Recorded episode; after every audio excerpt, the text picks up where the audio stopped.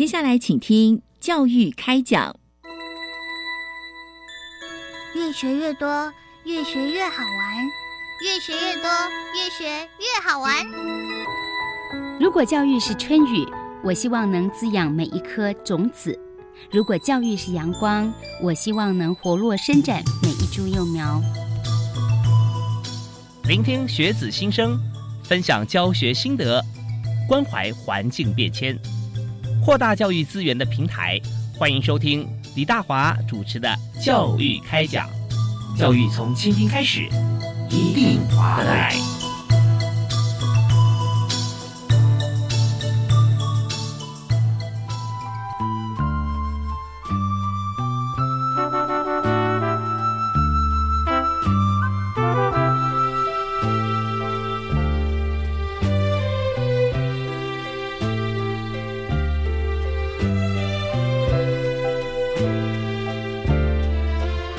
各位亲爱的听众朋友，大家晚安！非常欢迎您锁定国立教育广播电台，收听每个礼拜一跟礼拜二晚上七点零五到八点为您播出的教育开讲，我是主持人李大华。我们在今天节目里面要和大家来谈管理哈，特别是数字管理。那在管理方面，其实我们知道说，呃，有很多的管理方法啦。哦，我们看到国际很多管理大师。那重点就是怎么样把复杂事情变简单啊，简单事情变有效啊。那这件事情其实大家在这个管理工作或在 office 办公室里面，大家都都在追求的，这不容易啊。那今天我们要谈的管理，这个量体非常大，就是我们谈教育嘛，在台湾有多少所这个教育部所要掌理的学校啊？那这部分我们知道说，学校呢，我们是有预算的。那预算里面，我们又有这个经常门资本们，又有物资哈，我们购入的像这样子一个设备啊，这些大大小小林林总总啊，还有摊提啦，或折旧啦。哇，那这些这样算下来，怎么样能够算得清楚啊？最主要算清楚，为什么呢？是因为要让所有在场域里面的，像是教职员工啊、教职员生啊，特别是学生的主体嘛，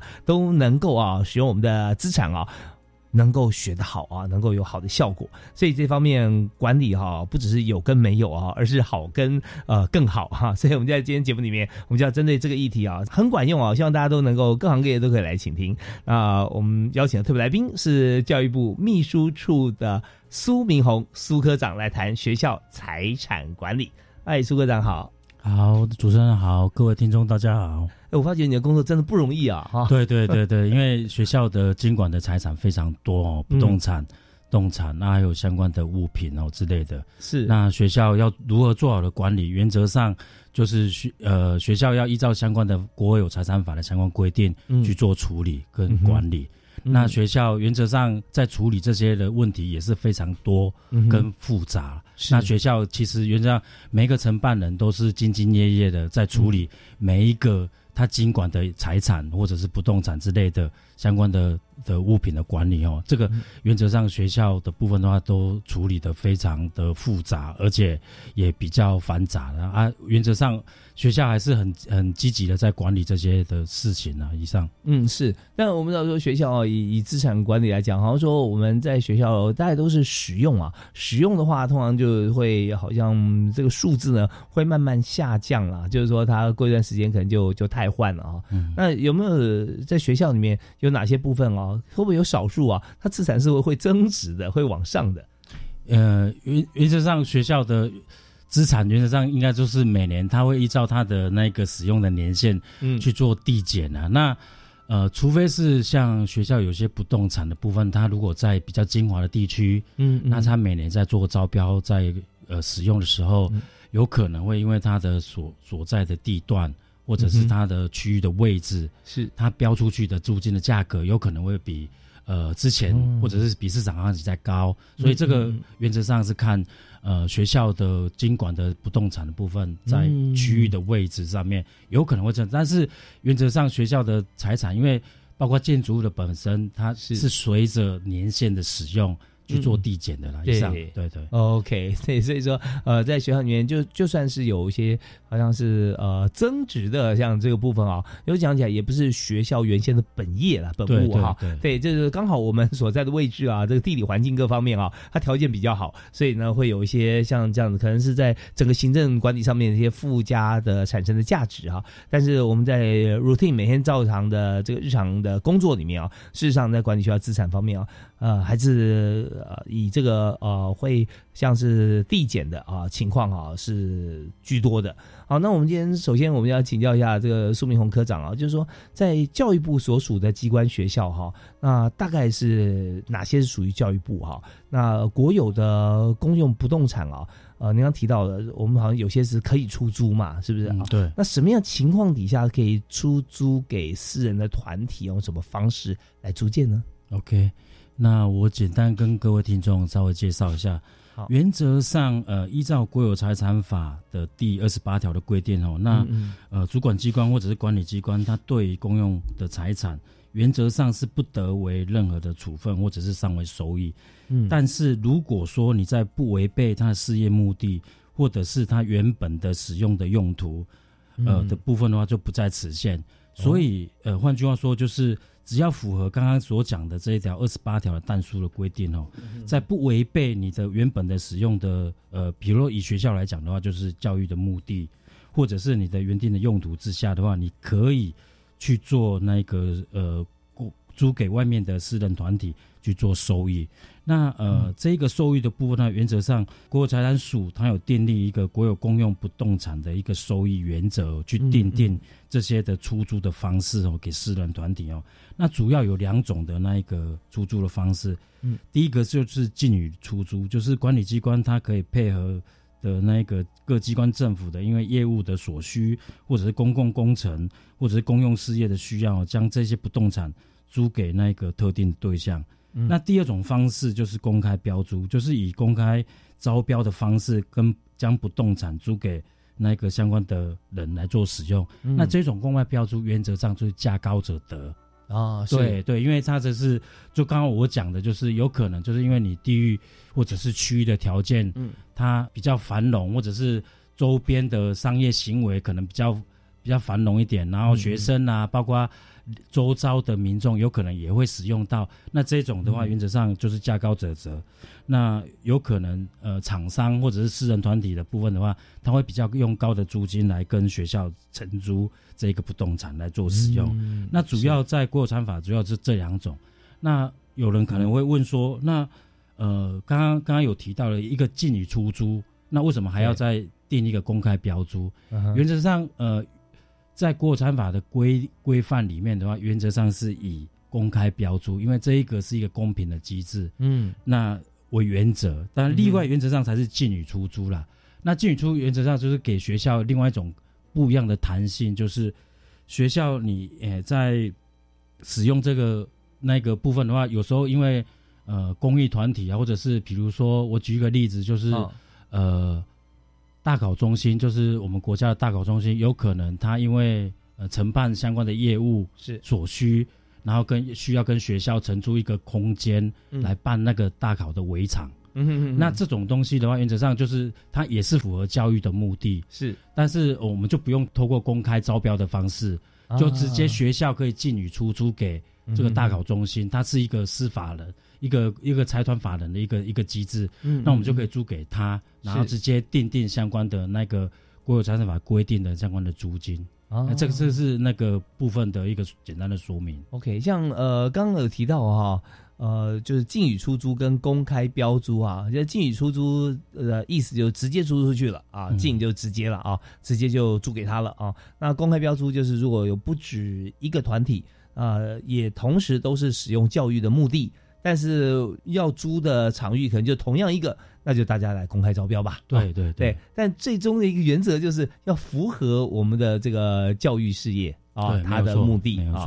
这些如果说违反啊，它是一个纯粹啊，就是学校啊，既然有这个教室空出来的话哦，那我们就来在里面开家商店吧，做个发廊吧，好，那那这不行的啊。对，那除非它是跟教育会有绝对的关联性啊，那才会另外再考量。好，那我们刚刚提到像是以像大考中心的这个例子哈，那基本上它是呃不可能有另外一个同样目的的跟他来来进驻嘛哈，所以我们就直接出租哈，就直接可以出租这样子。那还牵涉到一个租金的议题了啊，对对，就我们现在出租有没有办法？就谁来决定哈这个租金呢？好比说在这个区域啊，那是由这个学校校方、学校的首长，比方说像总务主任或校长啊来核定说，那我们这边要租多少租金？还是有什么样的方式？有有一个有个呃价目的一个一个表格吗？还是怎么看？我跟听众跟主持人解释一下，就是原则上，呃，我们利用那个禁语出租或者是公开标租这两种方式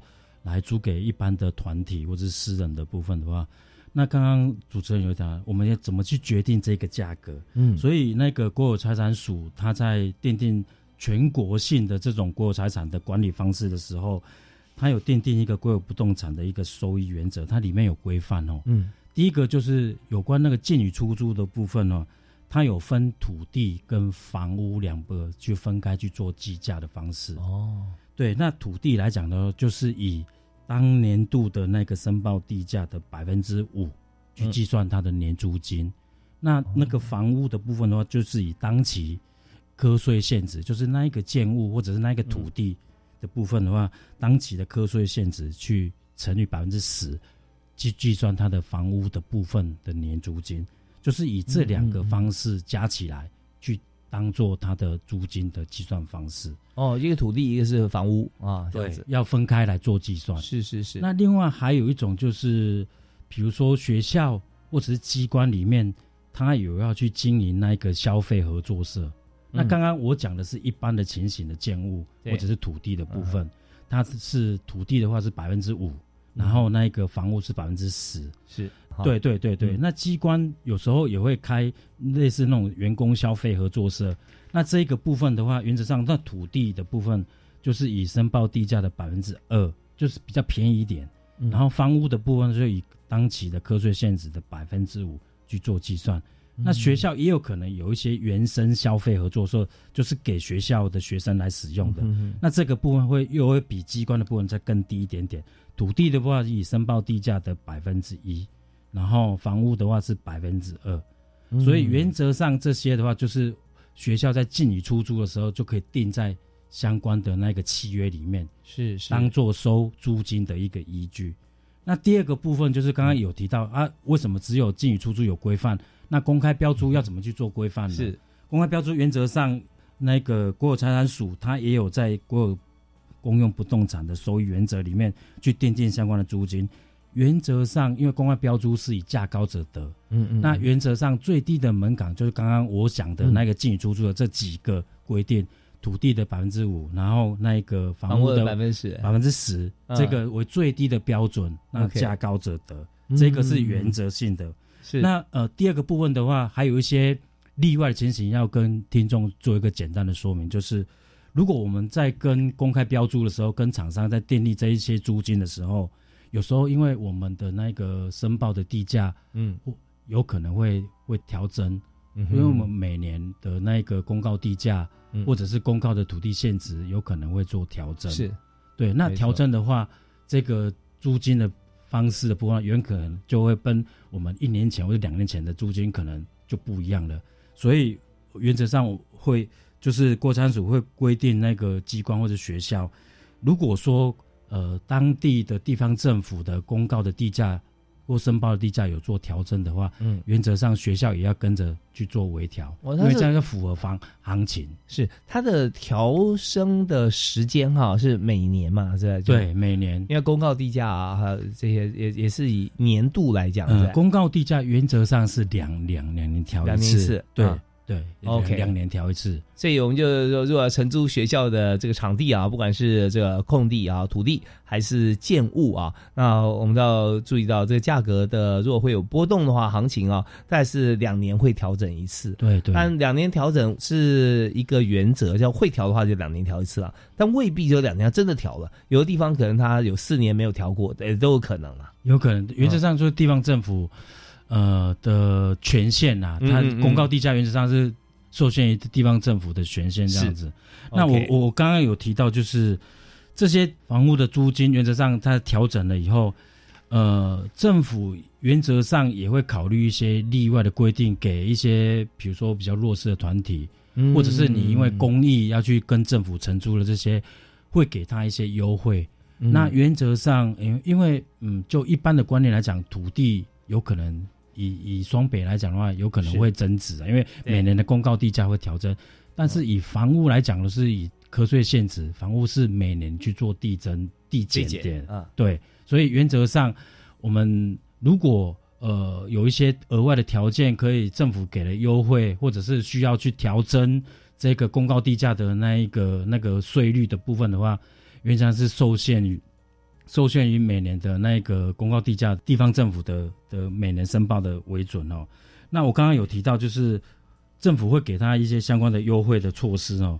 呃，政府有订颁一个那个国产署有订颁一个国有出租基地的一个税率的调整方案，它里面有规范一些可以给土地的部分折减百分之四十的一个优惠方案。比如说，你这个不动产你租给政府机关，或者是非盈利的法人，或者是慈善机关、公益团体，或者是学校。嗯，之类的，有有有些机关，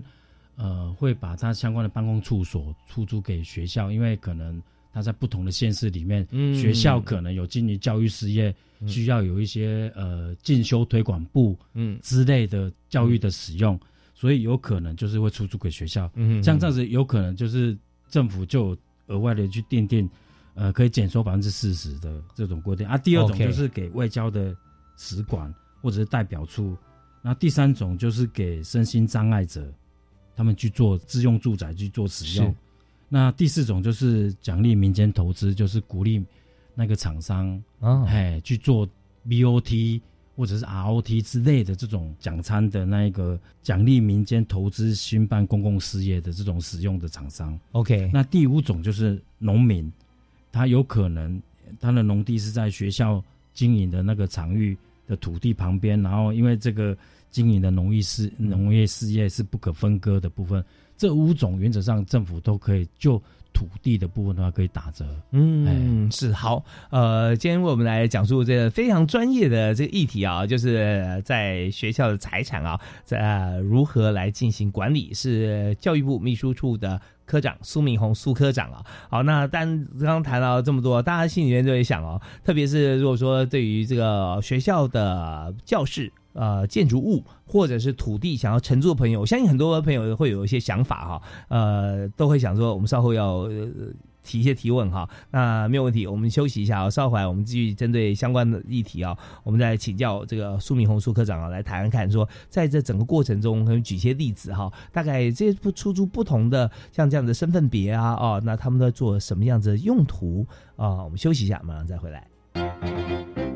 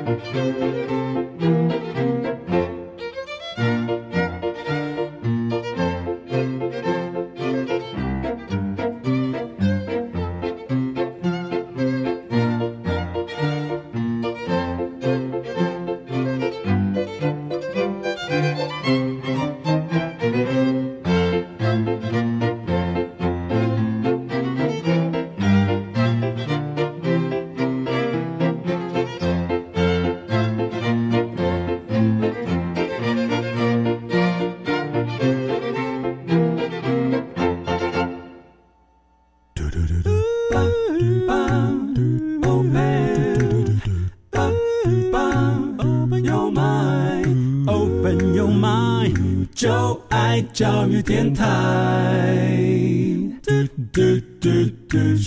今天所收听的节目是在每个星期一跟星期二晚上七点零五到八点钟这个时段为您播出的教育开讲，在国立教育广播电台。那今天大华为您邀请的特别来宾哈，教育部秘书处的苏明宏科长啊，苏科长他是专门在为大家来呃做学校校产资产管理的这个重责大任的工作哈。那科长好，好，呃，主持人好，各位听众大家好。是刚才我们前面一段有跟大家讲哦，开宗明就学校里面的资产啊，其实是可以对外招租的了哈。就是特别现在我们因为少子女化的关系，所以学生人数降低，使用率也减少了啊。所以有些教室呃或者说建建物啊，或者甚至空地或球场啊，有空出来的这个时段，那我们是不是可以来出承租啊，来出租？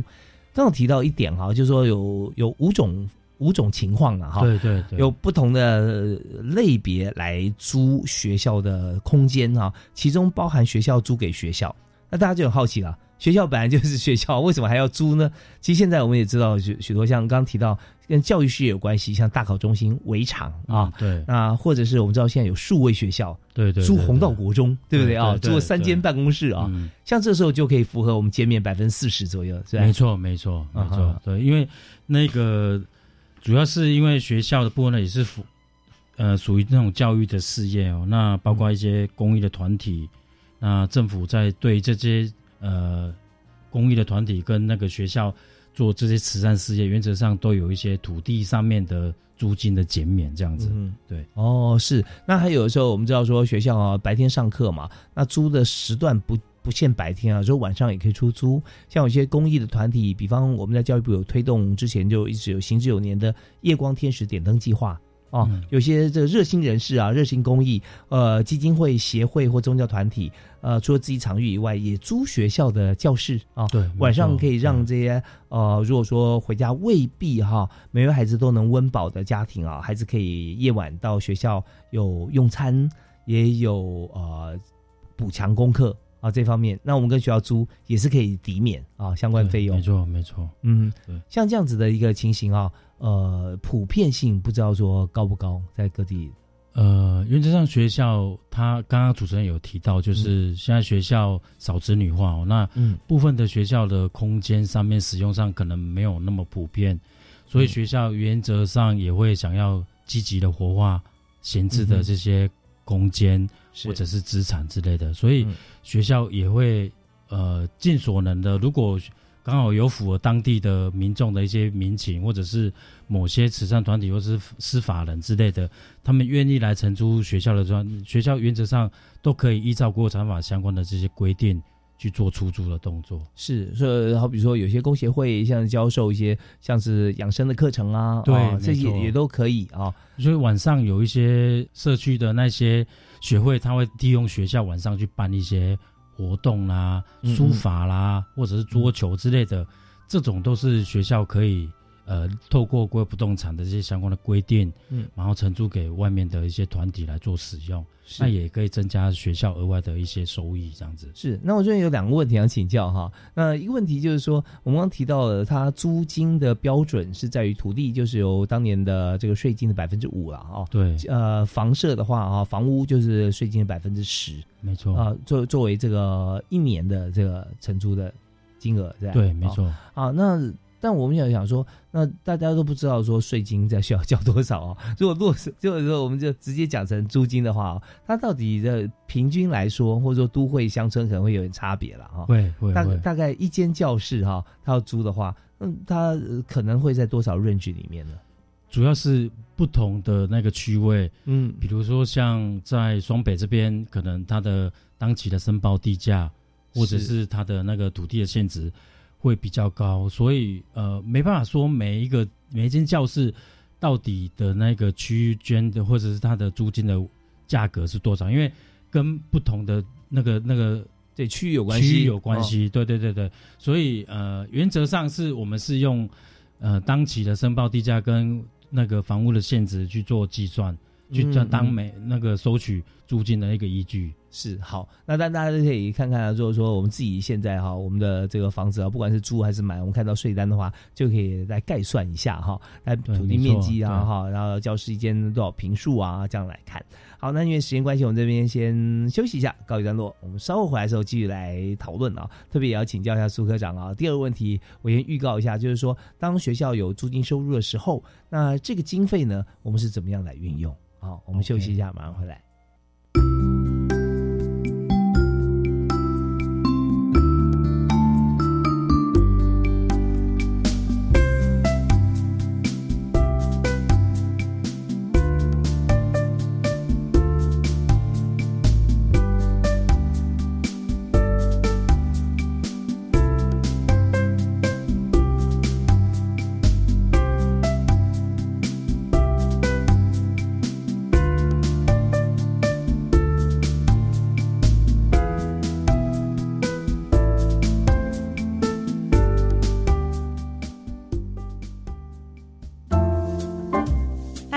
是小莹，我是 Bobo。特别的爱是一个关注特殊教育的节目，不但邀请学者专家、生障团体介绍专业知识和实用资讯，还会邀请老师畅谈教学技巧，特殊儿家长分享教养经验。让我们一起关心生障朋友，用爱创造更温暖的社会。每周六日下午四点零五分，记得收听特别的爱，我们空中见。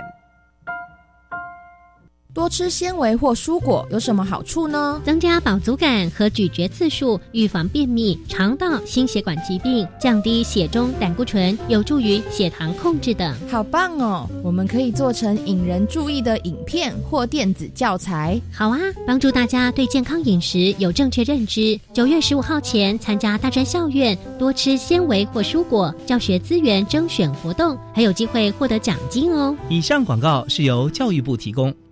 家庭教育法公布满二十周年喽！哇，我国在二零零三年制定了全球第一部家庭教育法。随着时代变迁，家庭教育的范畴也变得更多元。而不变的是，家庭教育中心对每个家庭无微不至的关怀。没错，欢迎大家到各地中心或拨四一二八一八五专线咨询家庭大小事哦。家庭教育中心联络资讯，请上家庭教育资源网查询。以上广告是由教育部提供。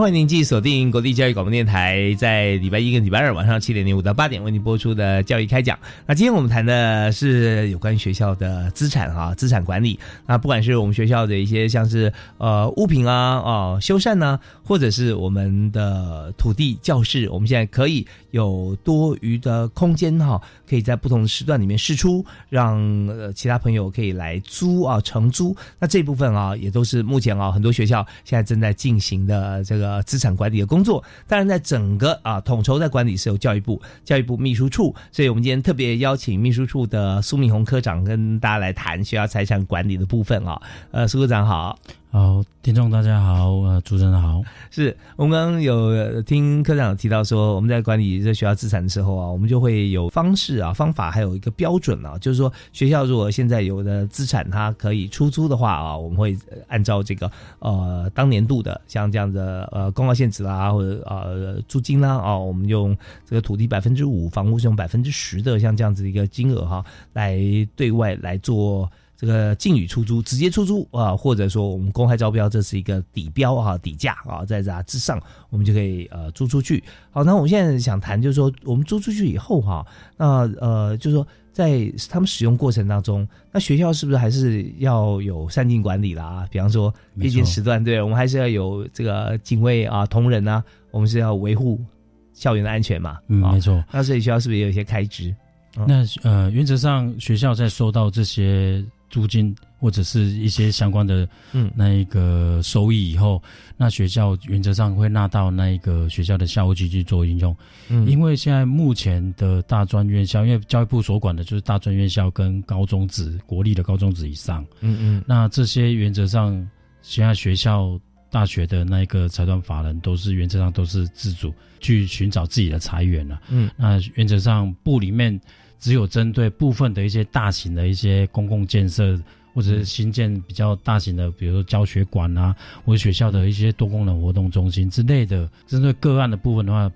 部里面这边才有一些相关的补助。那剩下学校的部分呢，就是要自寻财源。包括日常的修缮跟大型的建设，所以这些收入对学校来讲都很重要，因为就是学校的每年的固定的一些收益，可以当做学校日常的一些维护啊、跟修缮、跟后续的一些大型的的那些建设，因为以一个案子来讲的话，一个大型的一个公共建设，有可能学校要部分的去负担相关的一些经费的支用，那部里面可能只补助一部分。OK，我们知道说大学自主这一部分啊，除了行政方面啊，当然在这个呃资产啊、裁员方面啊，也是需要啊，也是需要自己来。那但你说教育部都不会在这个呃支出经费吗？其实不是的，就是说大学自主，我可以提提供高教生根计划，你可以选择你要不要申请啊。对，没有错，没有错。你如果说呃你的自主裁员，好像你有大型的建设，或者说学校里面需要盖一些场馆，像很多的学校，也许说我要发展电竞啊，那我要有这个水冷式的电脑设备，或者说我要发展这个。呃，在表演艺术啊，我要很棒的舞台灯光啊，那这方面其实都可以提出计划。那教育部审核通过，我们会拨经费的。对，没错啊。但是有些其他方面，像呃我们的日常支出，或者说某些系所学院啊，呃个别的一些需求呃的时候啊，那我们就从租金的收入里面，但一方面支应他所需要负担的水电费了哈。没错啊，另外一方面就可以变成大学要建设的一些财源。对，没错。所以教教育部不会来呃分润这一部分。一般的日常修缮的话，就是回归到学校自主的裁员。嗯嗯，对。那除了刚刚呃主持人有提到，就是一些大型的，比如说高校生跟或者是呃那一个公共建设一些特殊的案子，学校需要新建一个大型的一个一个多功能活动中心或者是教学场域之类的，嗯哼，他可以跟这那个教育部这边来申请补助，但是原则上也不一定。教育部这边，因为每一个计划案子，嗯哼，每年的那个经费有限，那不可能每一个国立的大专院校全部大家全部都可以照顾到，嗯，所以要依照呃学校的不之前的一些相关的呃呃条件啊，或者是场域之类的，或者是之前他已经有补助过的，那近年来又又要又要申请第二间的那个建物来做补助，那有可能。会因为不同的条件的限制，不可能每一个那个申请的那个都的计划，或者是大型的公共建设，学校都可以争取到补助金。是是是，所以呢，在学校就呃发展方向是最重要的啦啊！如果学校发展方向啊、目的或我们的呃最终的一些目标哈，要达成的部分，怎么样能够达成？那这里我们就先理出来啊。对，然后我们需要的一些设备设施，还有我们可以争取的以及我们自主裁员可以妥善交替运用啊。那这时候学校可以做一个完整的规划啊，没错，按照不同的方向来呃自己自主裁员或跟教育部透过计划来申请。啊，那很多计划其实是竞争型的计划，哎，竞争型的计划，对，竞争型计划就是说我的这个呃资金哈在这边啊是有限定的，那但是呢需要申请的需要很多了，很多，大家彼岸嘛，对不对？对对，看说这个你怎么样能够让我们的学生哈能够得到最好的这个照顾啊，那这时候你的计划就就会脱颖而出啊，所以这方面我们有时候看裁员的时候也都会觉得说学校其实有很多的方式可以来争取裁员了啊。对，那这我们今天讲的出租哈，这个建物出租啊，是其中一部分或土地出租啊。再看就是有关于在教育部啊所属的机关学校哈，那么呃，我们看到这个国有不动产出租的时候啊，我们刚刚讲到是租金的部分嘛，那我们现在讲到说过财产的定义哈，那这个时候啊，它的范围哈又可以有哪些，就属于国有财产。呃，有关国有财产的定义的部分，那原则上依照国产法第二条的规定，就是呃，国家依据法律的规定或者是权利的行使哈，然后有预算的支出，然后我们这时候取得的财产，我们就称为国有不动产。那换句话说，就是不是属于私有或者是地方所有的，就是国有财产。嗯，这个部分就是原则上我们就把它视为国有财产。那国有财产原则上有四大类哦。那第一类就是不动产。是，就是土地或者是土地的改良物。嗯，那第二类呢，就是动产，也就是泛指那种机械或者设备，或者交通运输设备，或是其他的杂项设备等等哦。那第三类就是有价证券，就是我们所说的股票跟债券之类的。嗯嗯。那第四种就是权利，就是比如说地上权啊、点权、抵押权、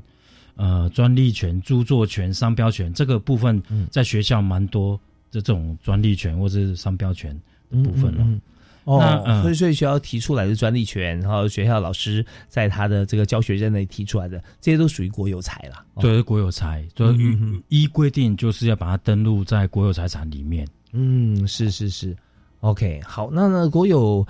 就是公有财产的机关哈，就是主管机关啊、管理机关，那这分别是？呃，主管机关原则上就是以教育部的立场来讲，我们就是属于主管机关，那学校端就是管理机关。嗯嗯，那主管机关原则上就是呃去管理呃管理机关它的相关的财产的作为，那有一定时间呃需要报到部里面去做财产管理的一个列册跟相关的一个说明。那每一个月它都有一个国有财产的一个月报表、一个增减表，嗯每个月都需要报到教育部来做相关所有财产的列管列册去做造册。那我们每年都会奠定一个相关的一个财产的管理计划，去学校端那边去做检查，然后去对去检查学校这这么多，我们都要去哦。没有错，但是原则上我们是每年安排一些抽样抽点的每一个学校，那尽可能在呃八年内或者十年内，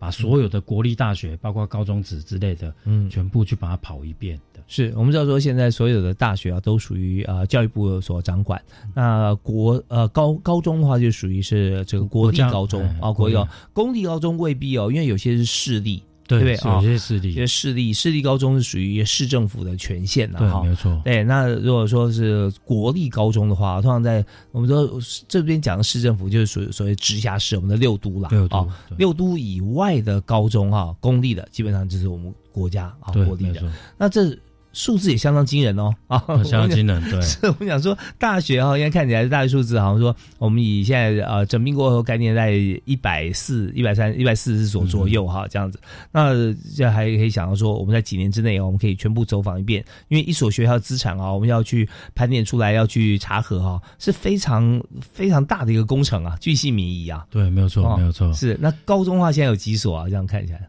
高中的话，至少至少国教署那边都有相关的列册说明。是高中的数字原则上我这边没有掌握，但是高中原则上国教署那边也会定期的安排去做相关的一些这国有财产的盘点跟检核，是是是，对啊，这几百上千这是会有的啦，哈。对会有的，没错。，那所以我们就知道说，在这个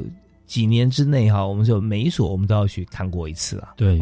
所以这边就是这工作是居细靡遗。当然，我们也想说，这么繁琐的工作，如果说变动性不大的这个学校哈，大概呃总务部门哈，呃列过一次清册以后啊，大概就比较方便了。对，没有错，没有错，每年就只要查核一些变数，跟再寻一下这个既有的一些状况啊，对，大概就 OK。像摊体有没有说一个年限呐、啊？一般设备的摊体，所以呃，摊体的部分呢，就取决于每一个那个财产或者是每一个物品，它的那个依照财产分类的那个相关规定，它的年限，有些可能是五年，有些可能是八年。嗯那我们逐年去摊提它每一年递减的那个价值。嗯嗯，对对嗯，对对对，啊，所以以年限来来去做一个平均的一个摊体的标准。以五年来讲的话，原则上这个价值，比如说呃一个电脑设备，它嗯是五年的一个一个嗯那一个使用年年限限，，嗯，那我们就五年内把摊提到最后第六年以后，可能就是它的价值可能是剩下零这样子。嗯，是，到时候我们就看说，呃，要怎么样来处理哈。。对，那当然，我们也知道学校很多的这个管理者哈，或者老师啊，都非常习物啊。有时候觉得可用哈，我们就继续就对对用了哈，不会说整个就全部呃换新。其实这个在学校那边蛮多的，嗯就是已经达到使用年限，可是学校还是在，因为还是可以使用啦。是是对对是，但是另外一个就是习物啦，因为呃资金跟预算的来源，呃有些学校可能财务上面可能因为它地理环境的关系，嗯。它的那个收益、租金的收益之类的自主财源嗯。可能不是那么的充足，那学校可能预算上面也也没有那么好，嗯。所以原则上就会习物。就是尽量有一些东西就有可能有些五年的使用年限，有可能用到八年或是十年。对，然后有有些资讯力很强的老师哈，他是还还会这个身兼这个修复的工作，对，没有错，没有错。所以我们看真的会会非常的觉得说很感性啊，哈，对，就觉得哇，真的是多亏了哈很多教育第一线的老师。好，那我们这边要稍微休息一下，稍后回来呢，我们要再请教一下苏科长啊，苏明宏苏科长来谈在这个国有财产方面啊，我们其实还有一些像是呃移拨啊或者赠与。或者有些呃，我们并没有购买，我们接受捐赠哈，也都有。那当然啦，也有比较遗憾的，像说遗失啦，甚至被窃啊、失窃啊，像这些我们怎么处理？好，我们休息一下，马上再回来。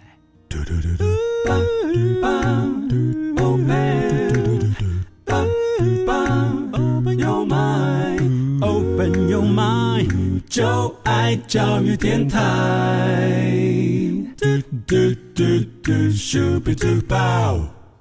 您所收听的节目，在礼拜一跟礼拜二晚上七点零五到八点准时为您播出。教育开讲，那大华今天为您所谈的教学教育现场啊，就是真的每所这个大学，还有就是在国立的高中这一部分啊，这所有资产呢是属于教育部所有。那么教育部怎么样来管理啊资产？我们知道资产它不是永远啊都是正值，有的时候会变成负值哈，或者说它它因为摊提过了，或者说它损坏了。那甚至有的时候呢，呃，明明是好的，这个年限也也还在，也还在，应该是在在使用的，但是它不见了哈，可能被窃啊，都有可能。这大大小小的事情啊，非常的繁琐啊，都属于教育部秘书处的掌管范围。所以，我们今天特别针对学校财产管理这个议题啊，和教育部秘书处的苏明红科长啊来请教。所以，苏科长现在在我们节目现场和大家一起来谈啊，学校的资产。哎，科长好。呃，主持人跟各位听众，大家好。是，那我们刚刚提到的学校资产哦，我们可以租啊，租金收入可以做学校的建设啊，还有一些资源的使用。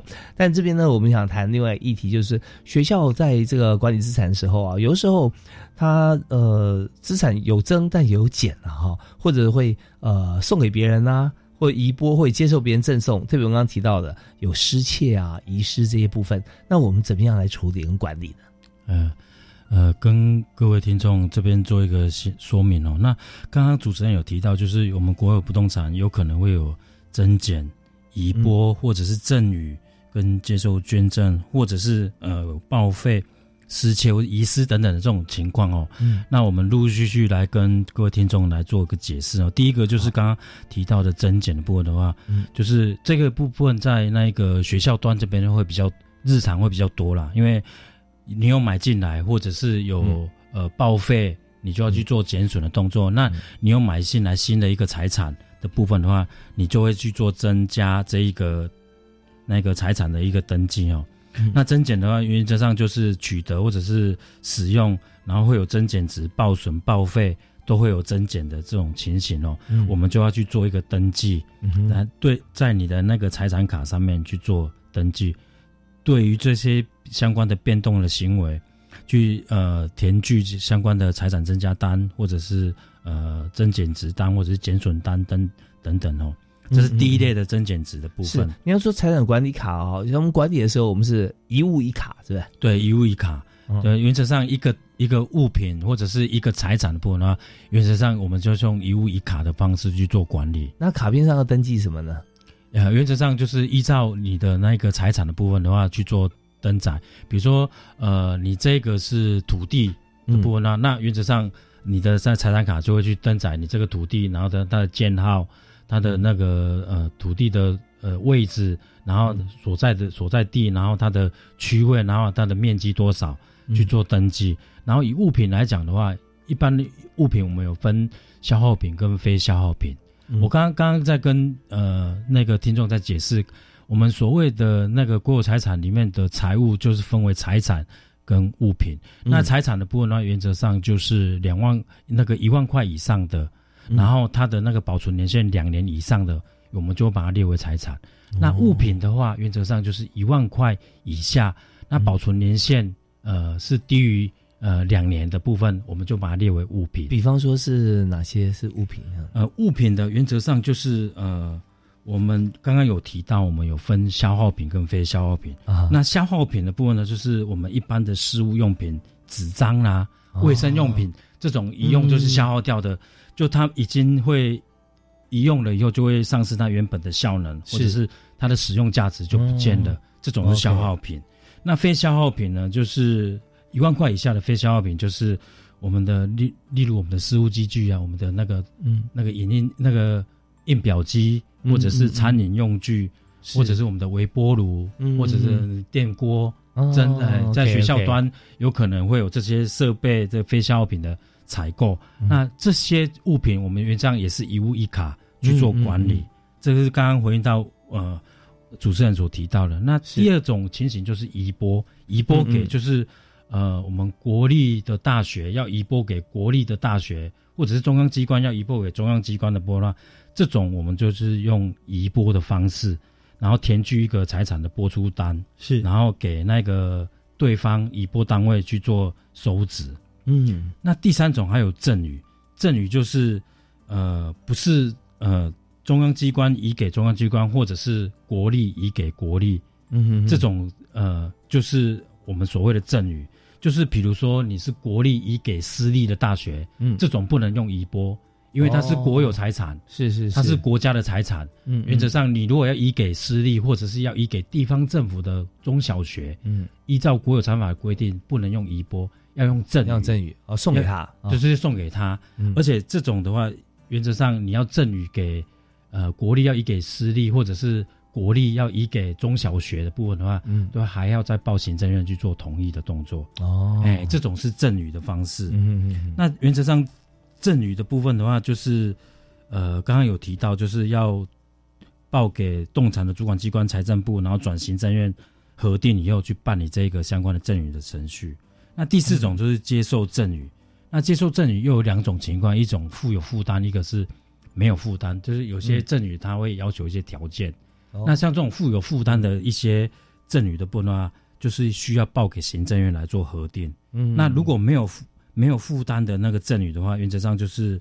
呃，主管机关对主管机关之间的同意就可以了。嗯嗯。那第五种就是刚刚有提到的这些呃报废或者是失窃遗失的部分，你财产去报废了，又可能就是不会再列为财产去做变卖或者是利用赠与或是销毁这个动作的话，财产报废以后，可能就需要呃就会它就会分分未达使用年限的必须报废的。这个部分的话，需要报主管机关来做核定。那你如果说已达使用年限必须报废的话，它还需要，因为你已经达达到使用年限，可是你必须要报废的话，这个部分有些都还要报审计机机关去做核定的动作。嗯，那那个国有财产署，它也有订立一个各机关财务报废核定的一个金额表哦，它里面是用三千万元去做一个依据哦。你有达到三千万元，刚刚有提到，就是超过使用年限必须报废的话，有些都还要在呃报到主管机关去做核定，甚至有些还要再报到审计部去做核定。就虽然它到了使用年限，但是要价值高高于三千万，三千万以上，那那那就一定要来核定了。对，要报到审计部来做核定的动作。哦，所以它相关的报废还是有呃一一定的程序。是有没有可能就是说，他说他呃价值三千万以上哈，那他到了报废的年限，但是呢他还可堪用啊，那这时候是不是也是审计部在考量的一个重点？如果原则上你还是可堪用，学校就不会做报废了。原则上，学校会去做报废，就是应该就是它不可堪用，只是它年限还没到。是对对对。那那有没有另外情况，就是说他他年限到了？哦，对，年限到了，那他就等于是他会报废嘛，是吧？对，那但是他还可堪用，对，所以这时候他就原则上学校可能就不会报废，或者他呃转赠赠予给其他的单位，对，比较学校比较多的是它没有达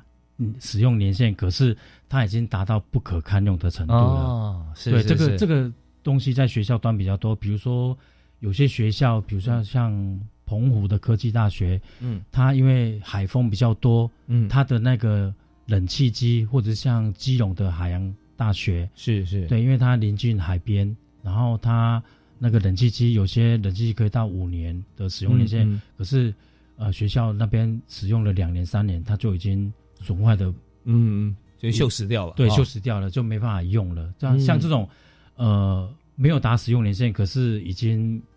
不可不不不能用，不能用了。像这种的话，还需要再报相关的一些审计部或是主管机关同意以后，是是是，它才能报废。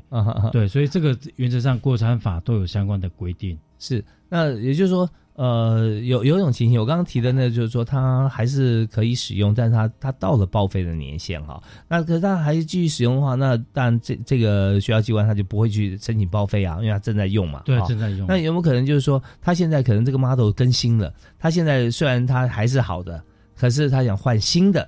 但这已经年限到了，然后他想要报废它。或者说我们转赠给其他人还可以使用，但是我们可能已经到这个年限，可以再购置新的新一代或新一波的器材。哎，刚刚那个主任讲的没错，就是学校有时候到了以后，只是还他还是可以堪用。嗯，这时候学校他就可以呃赠予呃移拨给其他的学校，或者是赠予给其他的私立大学，或者是地方政府的中小学。这个也都是学校可以考量的地方。嗯，是好，这这方这方面完全就符合我们的法定的规定了。对，没有错。对，那我们就是说，呃，大家也是也是习物的一种啊，对，各取所需。对，我们可以呃赠予或者移拨。移拨的话，刚才科长特别提到说，那移拨呢是要符合我们的这个学校呃赠予跟受赠的单位啦，叫做移拨，对，都是公立，对不对？都是国立的，都是国立大学哈，或者说等于国立中央机关给中央机关哦。哦，是这样的话，我们就就用移拨，就用移拨。那在程序上面呢，其实我们看起来动作好像是一样，但是呢，在于这个它的这遗物一卡跟法律规定上啊 是不同的，这样才叫做合法。对，没有错，没有错。所以我们做很多管理工作，真的这个合法释法啊，这是非常重要。好，那我们今天节目啊已经接近尾声哈，那呃，但有还有几个议题想跟科长再请教啊，包含就是说。呃，刚刚我们提到学校财产嘛，还有学校物品啊、财物啊、财产跟物品的管理。那另外还有就宿舍这个部分啊，宿舍种类还有公借的对象啊，就可以借给别人来居住，或者说住在宿舍里头的，像这样的身份别哈。那宿舍借用跟管理的规定大概是什么样？啊，我跟主持人那个说明一下哦，就是。依照我们呃国国有财产署电办的那个宿舍管理手册，我们有分两种，一种是首长宿舍，一种是职务宿舍哦。嗯，那首长宿舍原则上就是呃给我们首长来做使用。那原则上规定的话，就是二级机关以上的首长跟副首长就可以使用首长宿舍。比就是我举个例子来讲，二级机关就是。教育部的部长或者是教育部的次长，是这个部分的话，可以来使用首长宿舍。嗯，那三级机关的部分的话，就是需要呃机关跟大学的部分的话，兼任十二职等以上的首长，或者是学校的校长的部分的话，我举个例子，就是比如说我们的国教署的署长，嗯，或者是呃教育广播电台的台长，或者是我们呃植物园园区隔壁的那个艺。艺术教育馆的馆长之类的，这种首长哦，三级机关的首长，或者是台湾大学的校长等等哦，这些都可以依照规定来使用我们的首长宿舍。那职务宿舍的部分的话，是呃给我们机关编制内的人员，或者是呃机关或者学校基于国教政策或者业务需要禁用的非编制内的人员，或者是他机关编制内的人员到本机关来服务的部分的话。都可以使用这些职务宿舍，但是有学校都会订办相关的宿舍的借用规定。嗯，OK，所以我们在这个法院依据里面，我们刚刚说的，而且就算首长、副首长，还有三级机关呢，就是我们看适合相关的规定啊，我们都可以来使用。至于说细节的部分，可能在学校里面啦，或者各公务机关啊，要来评断当时的状况。有时候是宿舍数目也许是有限的，但是申请宿舍的首长可能比较多啊。没有错。那这时候我们就要看中间还有一些细部的规定啊，各个机关哈会呃，大家都会有。自己的规定，那这个规定里面完全都语法有据，就是说大方向是如此啊。要使用宿舍的时候啊，基本上是兼任十二职等以上的首长啊，或者学校的校长。那这个学校校长是属于大学校长吗？嗯，没有错，对，就是大学校长，或者是呃，我们教育广播电台啦，或者是呃部里面的其他管所。那个科教馆啊，或者是科工馆之类的，或者国父纪念馆啊，对对对对对对，三级机关以上就就可以适用。是好的，那我们今天在有限时间里面，我们把所有的这个教育部所管辖的这个。呃范围哈，财产管理的部分都跟大家做一个非常完整的说明。那我们真的特别感谢苏明宏科长，你平常真的是工作的多如牛毛啊，这事物。谢谢谢谢，谢谢您哈，谢谢谢谢谢谢主持人呀，也感谢这个大家收听教育开讲，我们就下次再会。然后任何相关的议题啊，都呃我们会下次再邀请啊苏明宏科长继续到我们节目里面来。好，谢谢谢谢听众，谢谢主持人，好，我们下次再会啊，拜拜。